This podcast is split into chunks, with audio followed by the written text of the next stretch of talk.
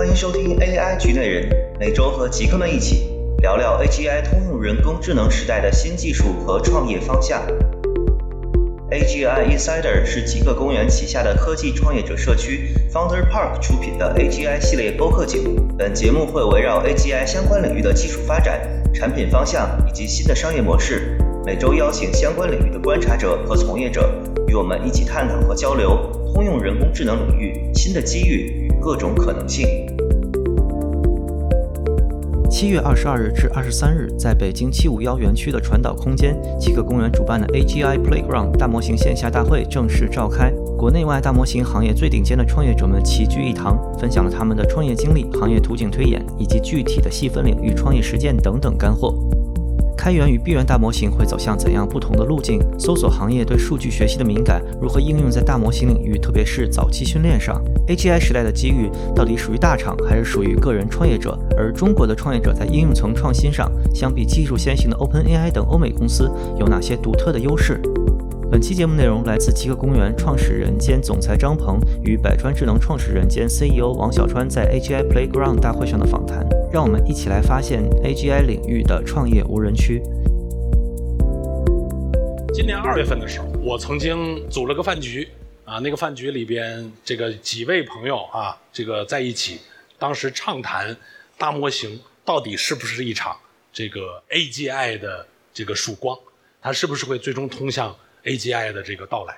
那这里边可能态度最坚决的就是我接下来要请上的这位朋友，那就是百川智能的创始人王小川。你们知道，就是我这么二十年来见过非常非常多的创业者，就你是不是一个真正的对这件事儿充满着热情的创业者？我基本是一眼能看出来，因为如果你是这样的创业者，你这个说所有的东西的时候，你眼睛里是有那个光的。小川在第一天就是眼里有光，而且他创业。呃，正式把公司宣布之后，到现在可能一百天多一点，已经发了两个大模型，而且包括我这次到硅谷啊，在比如说 Hugging Face 上等等去去交流，我发现就是大家对他的模型的评价都非常高。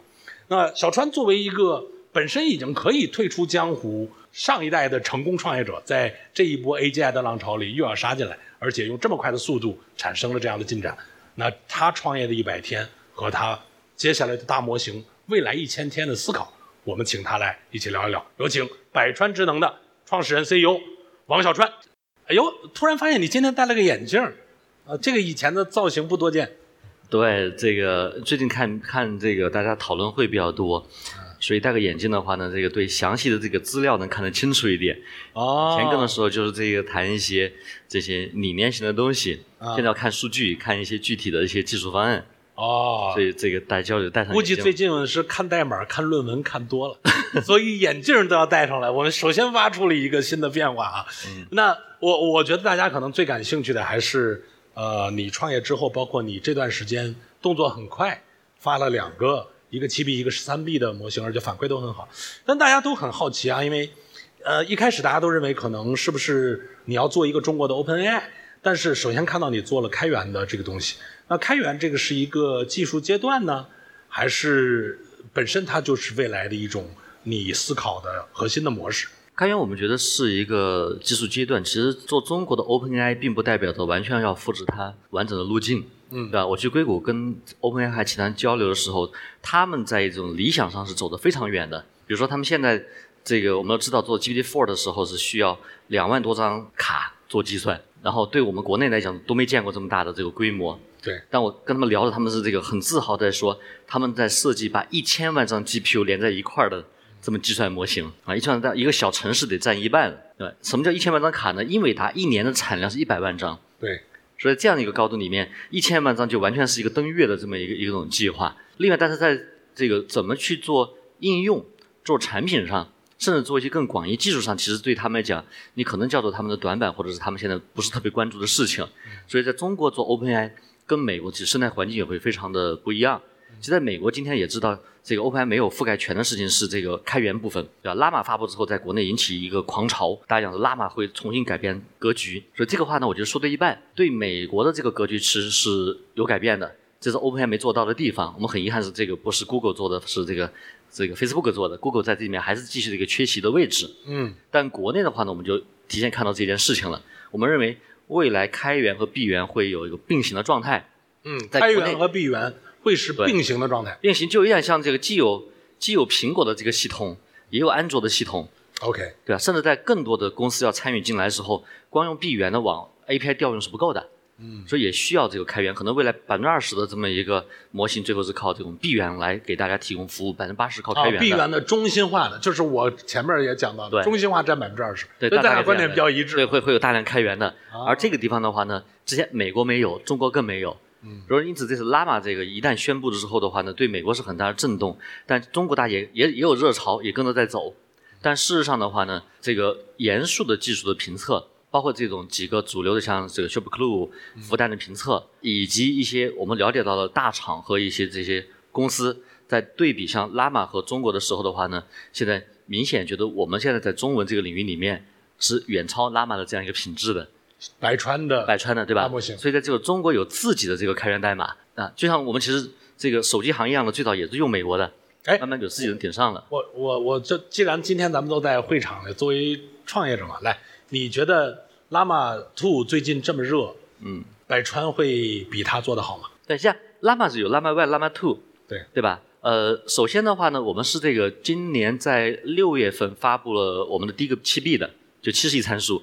之后发布这个七月份发布十三亿参数，这两个参是是十三 B 是一百三十亿参数，这两个模型在这个英文的指标里面，其实最重要的一个指标是叫做 MMLU，嗯。叫是叫叫 Mass Multitask Language Understanding，这个关键指标里面是优于拉玛的，优于它同尺寸的这样一的一个水平。One Number one, Number one，那在中文里面就会大幅度领先。我们知道 Llama 在里面其实对中文的处理，不管从它的 tokenizer 这部分，还是中间的这样一个数据的这么一个制备里面的进入，其实是不足的。对所以在 One 里面的时候，英文是能够部分跟它能对标，这对关键指标是超过的。然后中文是明显是做得更好，因此大家在 One 的时候有人改造，用 LoRa 的方式把 Llama 这个改改改，对吧？其实还是没有本土的会会好用。对，那么 Llama 2是前年发布，发布完之后一股热潮过来，我们也可能看了他们的技术报告。Llama 2在里面大概有九个这个技术的创新点，其中有六个已经在我们现在的工作中间已已经做到了。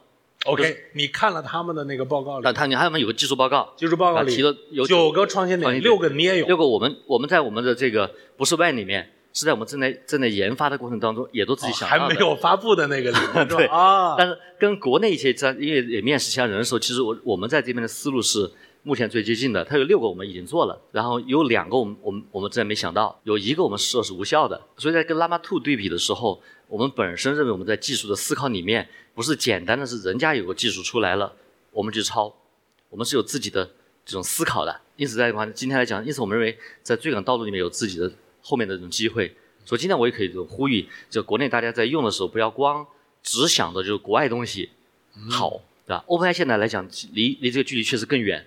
那我们说年底能够达到这个三点五或者这样的一个一个水准，啊，那个需要时间。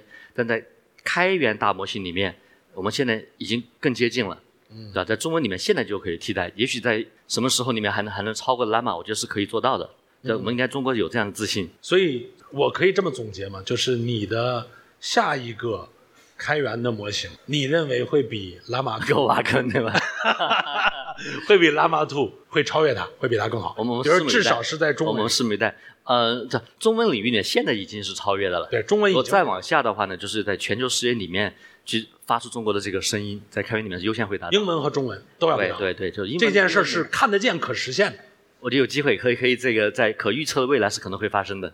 呃，我觉得这就是小川创业我们最期待的一点，对吧？就是你在开源这件事儿里面，刚才我们我理解你刚才说的意思，今天不能简单的说我们未来大模型就是走向一个 OpenAI 那个模型，就是闭源的一个中心化的模型。嗯，就开源实际上是具备着很大的可能性的。是的，所以也就意味着，一方面在实践技术，在展示你的技术能力，但它也确实有可能蕴含着商业模式和价值。是同时，开源的基础之上，本身中国做一个全球最好的，还是一个让人兴奋的事儿。我不知道是不是我对你刚才说的那俩总结的是到位的，呃非非非常准确。嗯，你还是挺含蓄的啊。其实我替你总结的，可能就是那小川内心眼睛里那个光啊。但但我我觉得在这里边也涉及到一个问题。我记得在你刚创业的时候，因为你的整个这一波创业的过程，我都比较了解了。嗯。呃，最早的时候你跟我说的特别信心满满的说，我们过去做这么年搜索，嗯，对这件事儿一定有帮助。是啊，然后我拿这个事儿跟投资人去讲，好多投资人就鄙视我，嗯，说搜索过去做得好，反而大模型可能做得不好。对，所以这就成为了业界的一个争论，是吧？是啊。到底做搜索这件事儿是一个坏的惯性，还是好的资产，对。是吧？你现在经过跑了两个模型出来了嘛，来，你给我们讲讲，当年这个肯定也有人跟你这么说过，对，投资人通过你传递的东西，你没告诉我，但是投资人直接跟我对话也会有这种质疑。然后我觉得来源于几个事情，第一个说今天 OpenAI 的这个成就正好不是 Google 干出来的，嗯，所以在美国就有一个问题说 OpenAI 该做到了，Google 没做到，所以对投资人第一个想法就是这个新的技术正好是搜索的反面，为什么 Google 没做到啊？会有这样一个一个这种质疑。嗯，嗯，这个时候其实很难分清楚技术原因还是组织管理方面的原因。那说那么现在的话呢，这个一个是觉得这个搜索技术跟它什么关系，大家不理解；第二会觉得搜索的背景这种认知可能带来这种负向的效果。所以这声音我确实是因为不知道搜索是啥技术，所以对，因为搜索公司在之前就是百度，国外就是 Google，对吧？也大家也不去融资，也不会给投资人去讲搜索是啥。因此在这种情况下，尤其在上一波的时候的话呢，AI 来之后，更多的突破是在 CV，就是图像 vision 这这一波。因此大家对于 NLP 对搜索里面的这种技术内涵其实是陌生的，对吧？那现在的话呢，我们先从结果而言的话呢，是这个，我们现在从四月份开始啊，我们有两个月时间，六月份我们就开始发第一个模型。那之前有其他的竞争对手公司是跟投资人讲说，百川做这事儿最早发第一个模型会到十月份，就需要半年时间。其实我们只用了三分之一的时间就发了第一个，然后这个发第二个，不久将来我们会发一个大模型了，这次是有闭源大模型会发布，哎，这个消息之前好像没有听还还没有，就需要时间。对对啊啊，这个这个很快了不。久的将来也会有闭源闭源的大模型然后包括这个再有更更强的开源，会非常非常的快，开源也会迭代，闭源也都都会有，都有全面这个出击。我们我们我们五条线都会往外去去进行。啊，讲个笑话的话呢，是我们这次的这个一个这个投资人对我们也非常的友好，非常友好，然后也是有产业背景的这种经验的。然后当我们这个六月份发第一个模型的时候，然后他们自己是有测试团队的，所以觉得很好，他说：“哎，你们又快又好，非常给我们鼓舞。”七月份发第二时又说：“你们做的也又快又好，说我们要追加投资，对吧？现在牌面变得更好了。”我说好呀，然后过一会儿跟我说，哎，什么时候你们开始启动自研啊？我说啥意思？他说你这么快这么好，默认你们是不是套了拉玛的壳儿？觉得你套壳套这么好是很了不起的一个成就，哦，原来觉得你效率高是觉得他觉得你套壳已经很了不起了，要追加投资了得。觉得套壳这么快都了不起。对 OK，第一天是自研的，对吧？从零开始这个这个能启动的，非常非常的快。那背后什么原因呢？就是我们都知道，今天做模型最基础啊，我们不说这个往上往走远了，不管看别人在今天眼下，第一数据，对吧？今天越看到叫高质量的数据，就既得规模巨大，又得高质量，对是这个模型的这个基础，对吧？你低质量数据进去，他会学傻的。而什么公司或者之前积累对于这种语言数据有广泛的这种理解，对吧？搜索公司干了二十年，啊，每天都在思考从什么呢搞到这种最高质量数据，给这个信息含量最多的百科的也好，还有其他高质量论坛的也好，对吧？所以，这所有公司能从一万亿的这个网页当中去知道哪一百亿的这个网页是最高质量的，而这些网页拿过来之后，你还得在里面做信息抽取、对去重、反垃圾，甚至按段落级别来提取里面的这种内容，对吧？这我们叫页面分析 （page analysis）。这种工作，这种搜狗也好，百度也好，Google 也好，其实做了很久。很多时候，如果大家没用好，是个组织管理的问题，不是之前没有这样的一种储备，对吧？天天就对语言去做模型。第二点的话呢，除数据以外，大家知道算法，对吧？这是大家很心中很虚的一个词。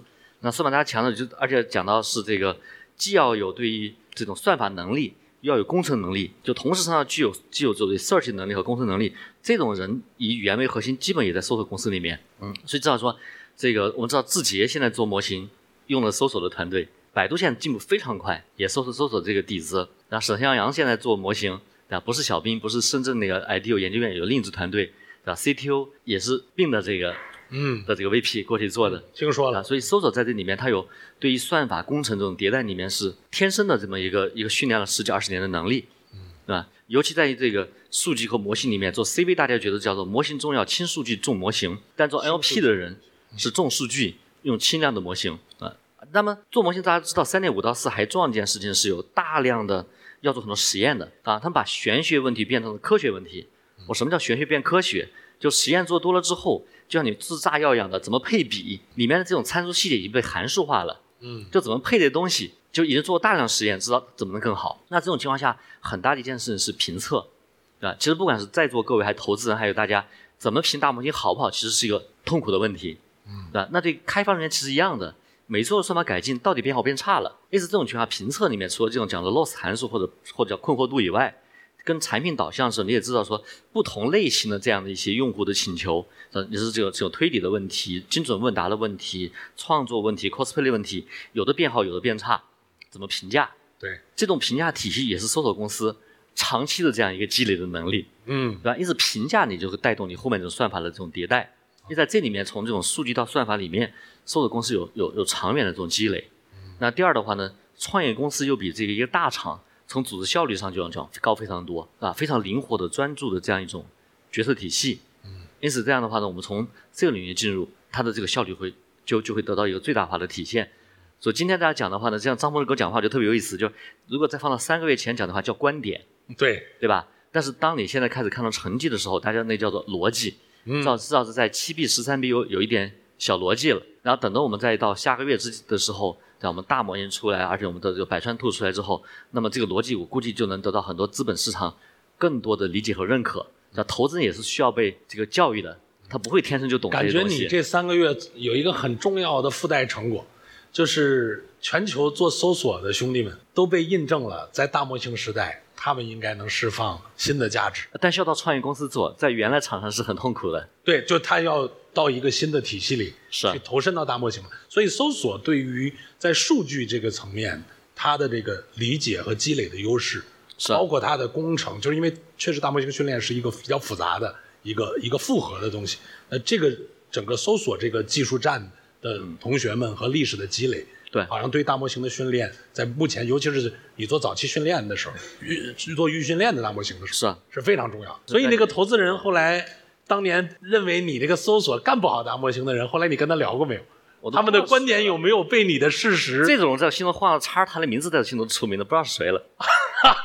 哇，这个我觉得小川说的也很直白啊，就是如果逻辑当年都聊不上，对吧？对，就画个叉，未来就不要聊了。对，有这种的，对，好好几个这种是只看商业不看技术的，嗯，对吧？然后就特别喜欢这个美国的小鲜肉回来创业的，这种直接画叉就不聊了。好的，投资人听完了，有人心里默默的要看一下小川还能发微信联系得上，哎，怎么样？我觉得你经过这段时间里，估计呃一边做也在做很多的思考啊。刚才我们聊了一些技术层面的东西，嗯，啊、首先我感觉到你刚才说到，哎，我很期待你跟 Llama Two 接下来你们新的变化啊，还有你接有要有闭源的出来啊，大家又很期待。同时，我觉得也理解了搜索的技术为什么能支撑你，就是这套逻辑。但我觉得还想问你，今天在创业圈里还是有个争论，还有很多的投资人也认为未来还是你们就是瞎热闹，对吧？比如就我今天说嘛，我们这个场子看起来很热闹，我们都是少数派，你也是一样。但大多数的人可能未必都认为这就是未来，这一定怎么怎么样。所以，创业者真的在未来有那么大的机会吗？它是巨头的，呃，主体属于巨头的时代，还是创业者依旧有机会？创业者该怎么抓这个机会？对，其实之前的话呢，我认为这个这个慧文虽然对技术不太懂，他说句话我觉得特别对，他觉得就是小创新靠大厂，大创新靠小厂，对吧？还是我们讲的叫做创业者窘境。大厂虽然在里面这个已经有有人多、钱多、卡多、资源多，嗯，但组织效率对于创新突破一个新事儿里面，更多是组织的负担。嗯啊，一个组织之后，它的形成之后，它反而是有更多自己的瓶颈的制约。所以，我们认为这一波对于大厂而言的话呢，是是从焦虑到慢慢开始能够坐稳自己的心态，但能抓住机会。但我依然说，如果我们认为 AGI 这个未来会到来，那一定会爆发出巨大的新物种。那这种事情，创业公司中间会有巨大的发挥，啊，这这这是一个叫做从历史上这个可以推演去论证的一个一个事情。只要是这个事情，AGI 是未来，就会新的机会。那中间难点在哪儿呢？还是跟 OpenAI 相关，对吧？这个公司是一个叫做以研究导向之后，对于现实世界的这个这个产品落地，它是一个这个叫做可以放放慢或者不在乎的公司。嗯所以你跟着他走的时候，在研究里面你可以叫做璀璨的这么一个一个耀眼的一个星星。但是今天的话呢，怎么做应用？其实我去美国走了一趟，对吧？不管是 OpenAI 还是硅谷的以技术驱动公司，都不强。然后我们是有自信，中国做应用落地上是比美国强很多的。嗯，但现在正好到了一个转换口，在里面就觉得技术不够。如果技术已经到位了，我们其实是可以做得足够好。嗯，啊，应用那就像像微信也好，TikTok 这这些也好，那么迅速去碾压全球。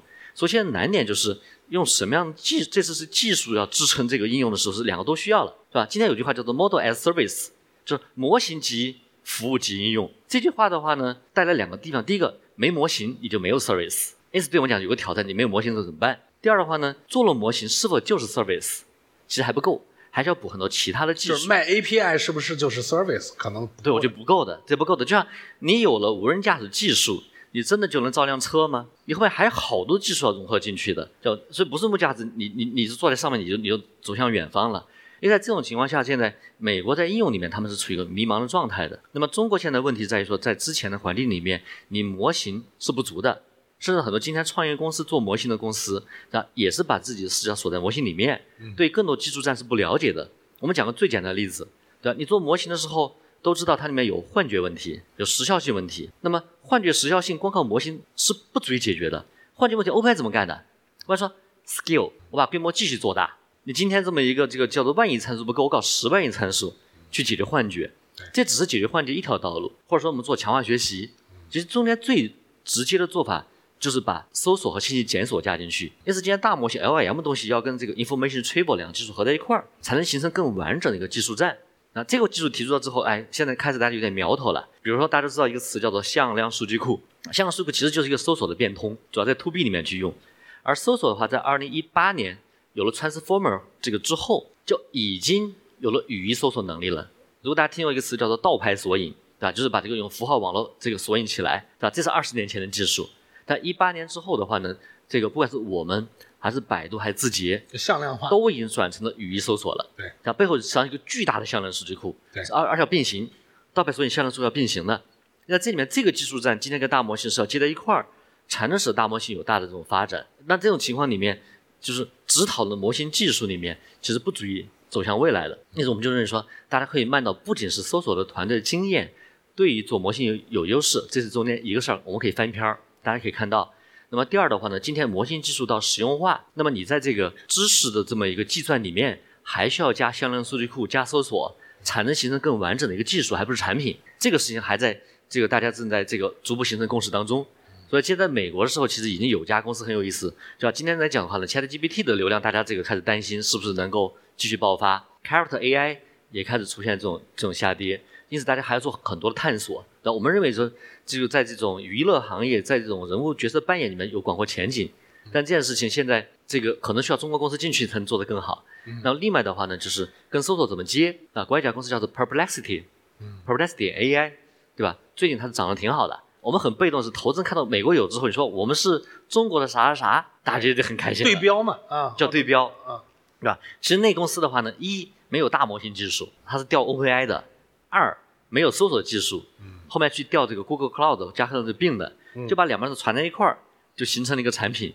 对这公司大概之前是一点五亿美金，现在三亿美金的融资涨得很快。现在投资人就在这么一个没模型、没搜索的公司里面看到了对未来的希望。就是因为它带了一个新的实验的，就不同的方向，大家觉得哎这个没见过，你这么做完了好像有点意思而且用户确实在涨了，啊，然后用户在涨，然后估值就在涨，这在美国现对在，然后大家就就把东西带回来但。你认为这种它能站得住吗？长期能站得住吗？就像我们看到你刚才说 OpenAI、Character AI，其实它的用户的数量其实是在下滑，对对吧？就是感觉这个范式未必能够一下打穿，对所以这是不是对创业者在今天你要真的说做应用挑战很大？因为刚才你我听你刚才的总结，第一，创业者在一个不成熟的技术条件下做应用，就本身就代价很大的。对，那具备了，比如说像你这样的有模型的自己的锻造的能力，那假定你也做应用，那可能你这可能就像 Character AI 一样，我可以做个 Super App，但这就变成非常少的创业者才能这么干。而如果我只是拿别人的 API 做个应用的范式的变化，你又太浅了，会不会存在这样的？现在是这样的，在美国大家也担心，对吧？之前像做这个 Jasper 这种中公司一样的做起来了，突然间 OpenAI 升级，对就没啥啥事儿了，对吧？然后 OpenAI 现在又升级了 Code Interpreter，然后这两天又升级了这么那个叫怎么叫个性化指令，对吧？嗯，就 customize instruction 的东西，所以其实对创业公司又形成巨大的一种一种压力。因此，今天在美国投资人也担心是否有机会在里面创业公司一有没有超级应用的机会，嗯二这个是不是做着一半又被大公司给取代了？所以美国现在投资人其实蛮蛮焦虑的。在中国的话呢，今天我觉得这个这种模型公司的位置还没有像 OpenAI 的一个谁占据的，对吧？这个这个若干家创业公司都在争取，然后叫百模大战。因此，今天做模型公司的同时，是否还有能力在做应用？我觉得这件事情比美国是更有看点的。啊，这可能就是中美的不同。对对，嗯，而且本身在模型这件事儿上，中国也还有一个追赶的过程，这其实也引发了一个，呃，我我在这个后续要想聊的一个问题啊，大家都说可能中国接下来看谁到 GPT 三点五追到四对，啊、但我们也另一个声音会看到说，其实 GPT 三点零很多的时候在企业里边，嗯去解决一些垂直场景问题也 OK 了，对吧？也有在美国也有很多人就是在拿三点零在往企业里去解决问题。中国我也看到很多这样的公司在出现，但我我感觉你们还是要去要追到三点五、四点零的，就是为什么这个到四点零？首先到四点零到底难不难，对吧？然后这个呃，为什么你们会那么关注？就是我肯定也要到四点零的这个水平，要率先解决这个问题。我觉得这两个事情啊，就是第一个讲这个技术跨代之后，可能会对你后面的这个产品生态是有碾压的。不管从理想上，这个这个这个这个去想象一个不可及的未来，对吧？就跨代，就像你三代机、四代机、五代机一样的，嗯，你在里面是要去每一代可能有碾压的作用，所以这个是大家兵家必争之地，要去争。但是光这争的时候，其实大家会有新的一个困惑：到哪一代才能够真正开始有超级应用啊？那三点五在美国到现在没形成超级应用，就大家看四点零啊，三点五训练一次大概得五千万人民币吧，嗯还不算你之前的各种准备工作和这种实验。嗯如果没超级应用，做四点零训练一次五亿嗯人民币，之前是五千万人民币到五亿人民币。如果四点零还没有超级应用，你要到四点五的五，可能变五亿美金了。所以，如果我们没有超级应用，单方面只是在里面去说去追求这个贷的提升，也是一个非常危险的事儿。这也是今天大家会觉得很很恐慌的一件事情。因此，这种情况就叫做既要又要，又要大家有四代机、五代机这个能力往上走，同时你还得有超级应用。嗯，对吧？否否则这个时候你可能哪天突然间就崩盘了，这两就不能事都需要升。级技术，在每一波的技术里边都应该能够诞生有价值的。我就需要的。所以在我的判断，你刚才说的很对，是吧在企业里面三点零基本就已经觉得能用了。嗯，在 C 端今天没有能用的原因，我认为还是是时间太短，以及的话呢，大家总是把眼睛聚集在 OpenAI 的里这这里面了。嗯 OpenAI 它不是一个产品公司，它不是一个做超级应用的公司。嗯然后因此超级应用怎么发生，这个是吧？既要有技术追赶，同时还要对产品有相关的这样一个一个足够的理解。嗯啊，这件事情也是这个这个的。今年年底，我觉得大家开始会水落石出的时候。嗯，OpenAI 是不是有可能会被大家高估，或者说之前大家都会说到有一点啊，我们认为 OpenAI 很难超越的一点是说所谓有数据飞轮，你你怎么理解它这个？呃存不存在这个所谓的数据飞轮，会造成在大模型技术上大家对它没有办法超越吗？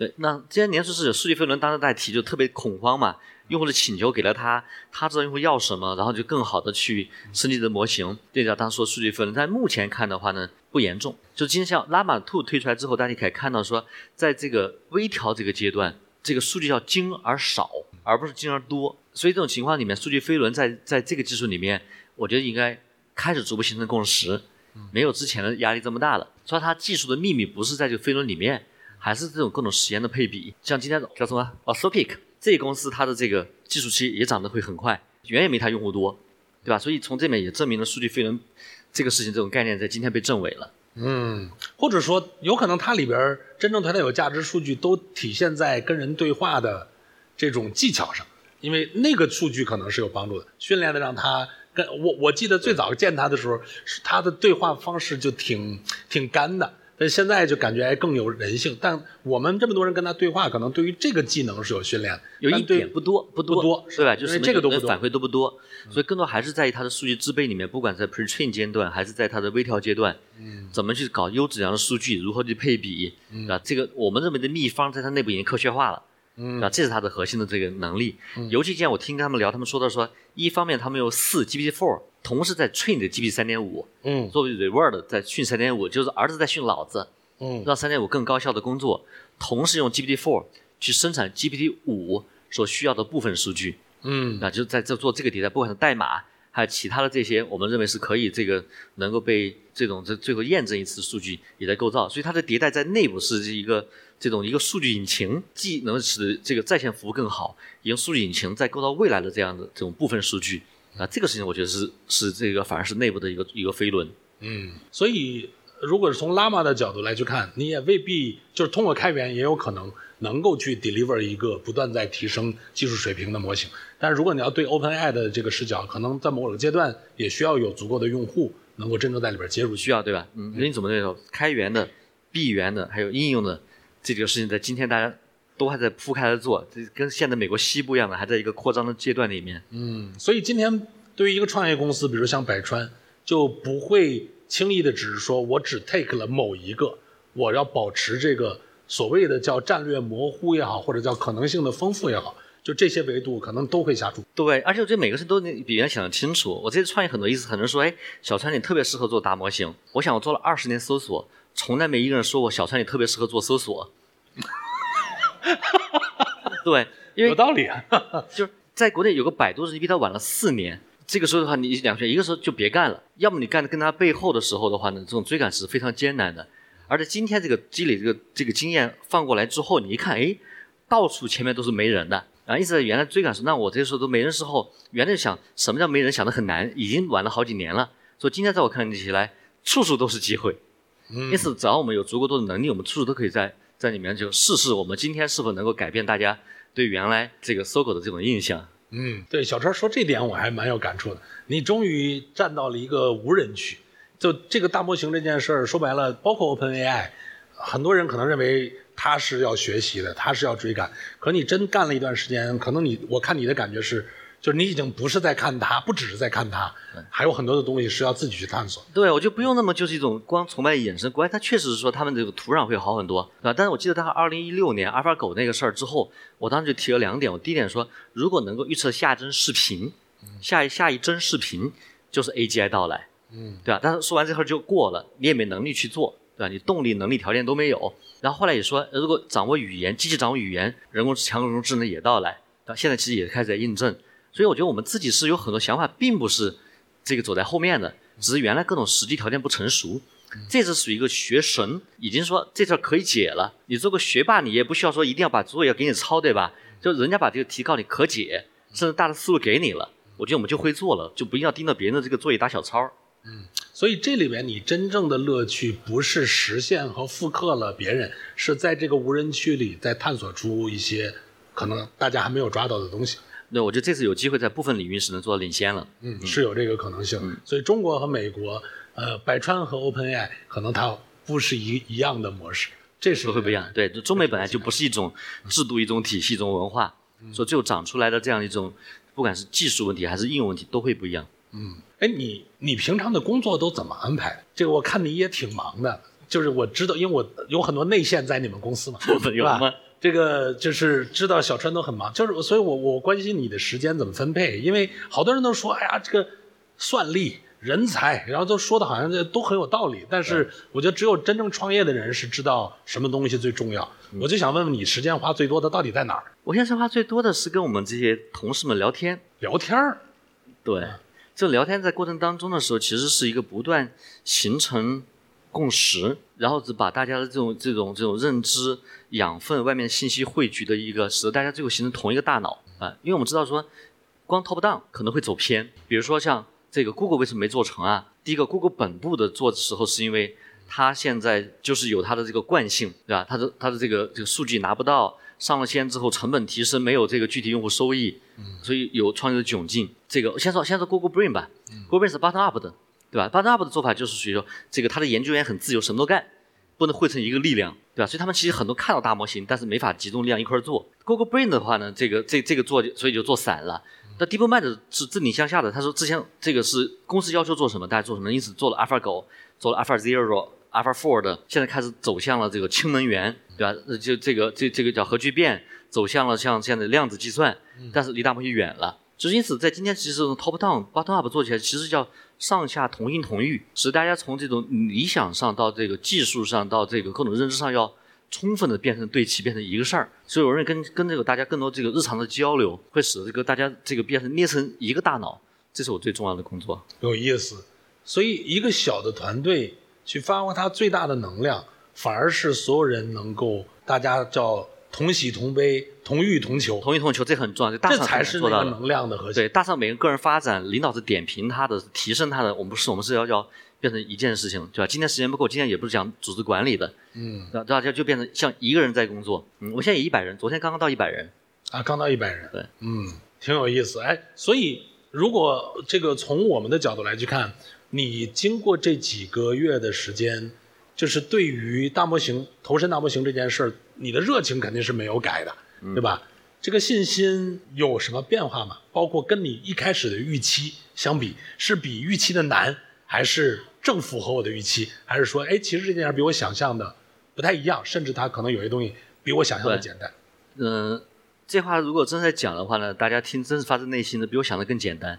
哦，对，就预期的时候，你就刚开始你还有很多很多知道这个这个国外好几年的东西，不管是从算力、服务器，但是当你有这么多同事在一块儿工作的时候，就大家在里面共创的时候啊，我们实际的这个进度节奏都比预期的快。原来我们预计的是这个 Q 三发一个五百亿的模型，然后 Q 4发就开始发到幺七五零，但事实上我们现在这个这些东西不会变，但过程当中的时候，这种应用的这种进展速度，还是我们的这样一个模型开源速度都比预期的会快很多。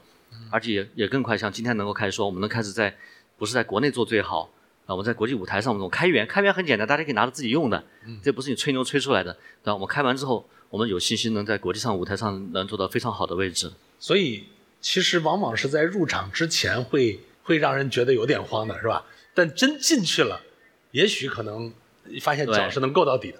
而且分人，我是一个其实这个做事相对还是比较谨慎，像在看，对吧？在游泳池边看，然后我们的连总一脚把他踹进，说开始干吧。然后我说那好吧，宣布下场开始干，啊，否则还可能还会更晚才觉得自己准备 ready。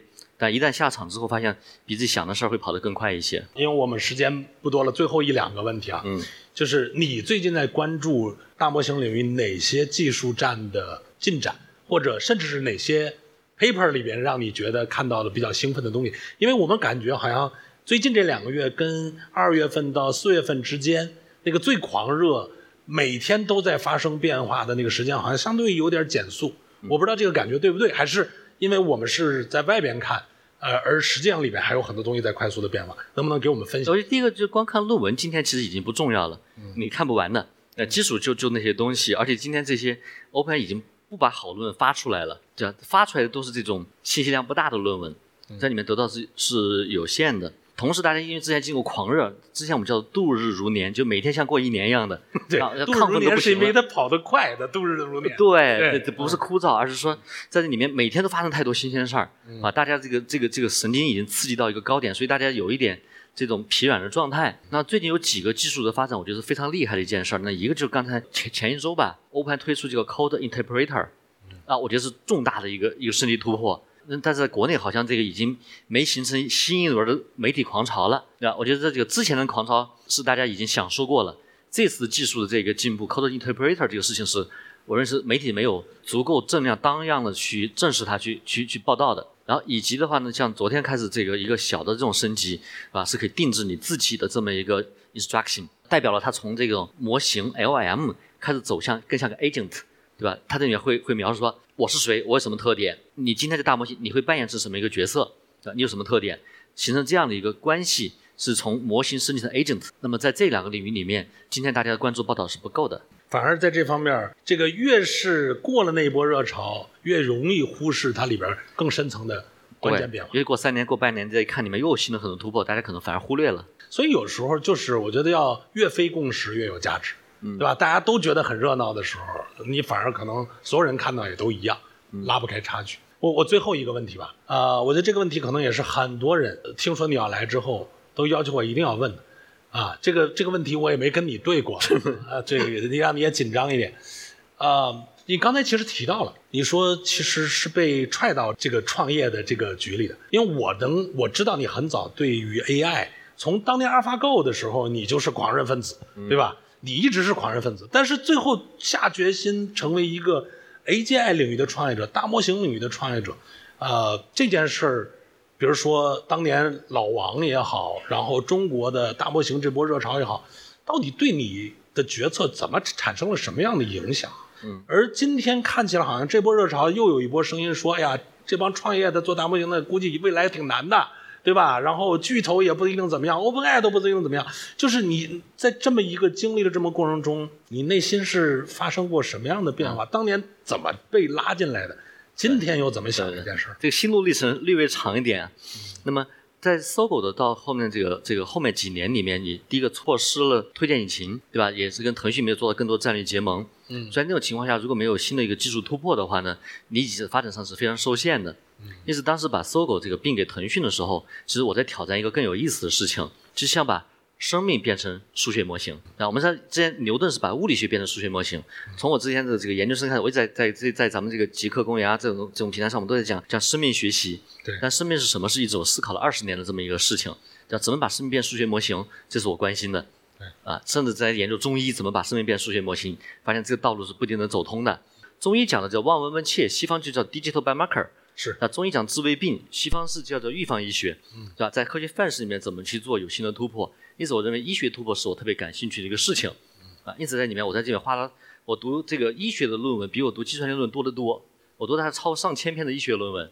这个是在就是搜狗的后，在二一年之后，之后，二一年的时候，二一年发生什么事儿呢？二一年这个时候，大模型已经开始有一点机会了。那会儿我们做了百亿模型，用来解决搜索变问答的问题。其实之前做输入法就已经在搞。搞这个预测下一个这个你想说什么，然后你这个怎么改写，搜索是变成这样问答，其实就摸到那个门，但是那个时候技术是没有突破的，黎明没到来的。那，我依然那我对生命变数学模型我是很感兴趣的，就在里面做。等大模型来了这波到来之后的话，我第一想法不是做大模型，我想说是不是今天可以在生命领域里面做一个 Health GPT，Health GPT 就做个健康的这么一个 GPT，嗯，甚至做个数字医生，导致这个跟我的生命你是从应用的角度和解决问题的角度。在思考，对，思考这个问题，在想的时候，你就发现说，如果你今天是做个垂直模型，很有可能会被大模型干掉，对吧？就是通用智能会干掉专有智能。因此，这种情况下，我就发现，如果只做一个 Health GPT，或者只做一个数字医生，这是不够的。为什么我认为说，这个时候还需要做做大的模型，是这么一种积累相关。但是，一做大模型，你发现其实挺相关的。刚刚讲的语言的相关的这种处理跟搜索的关系，那甚至极端一点，我们说这个 GPT 是第三个。把语言模型变成了超级应用啊！其中之前两个，一个搜索，一个输入法。那 GPT 现在都用了两个常例，也是帮你写作更好。感觉你不把这个也干了，对不起，你前两个都干完了的事儿。对，所以干起来我发现之前的积累很好，对吧？给了你一个机会，在搜狗你画句号的时候，你还有一次机会把以前的这种经验用来做一个原来做不到的事情，对吧？超越一个大家觉得小川，对吧？没人说你适合做搜狗，今天适合做做百川做大模型。我觉得这件事情对我来讲是非常幸运的一件事情。